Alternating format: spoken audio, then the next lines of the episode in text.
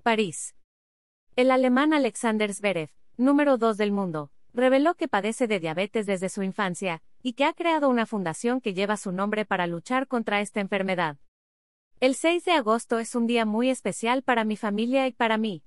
Hoy sábado, la Fundación Alexander Zverev se fundó oficialmente para ayudar a los niños que sufren de diabetes de tipo 1 y a la gente a prevenir una posible diabetes de tipo 2 llevando una vida sana y activa, escribió el tenista, de 25 años, en Instagram.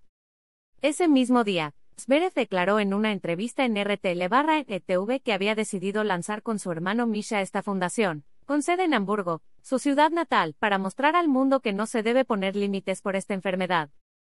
El vigente campeón olímpico, diagnosticado con diabetes a la edad de tres años y medio, explicó este lunes en una larga entrevista al equipo cómo lleva esta afección.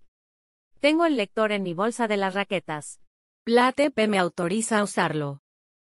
Me controlo en cada cambio de lado. No tengo bomba de insulina, me inyecto yo mismo. Siempre tengo mi pluma de insulina conmigo, confesó al diario deportivo francés.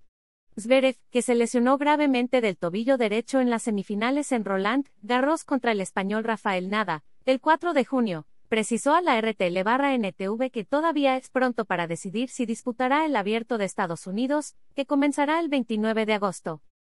Aún es demasiado pronto para eso, declaró el tenista, que acaba de volver a los entrenamientos en Montecarlo, donde reside. Además, subrayó que quiere estar al 100% en la Copa Davis de mediados de septiembre.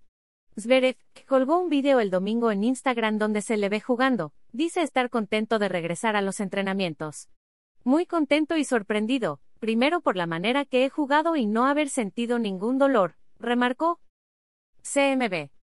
La ley de derechos de autor prohíbe estrictamente copiar completa o parcialmente los materiales de Excelsior sin haber obtenido previamente permiso por escrito, y sin incluir el link al texto original.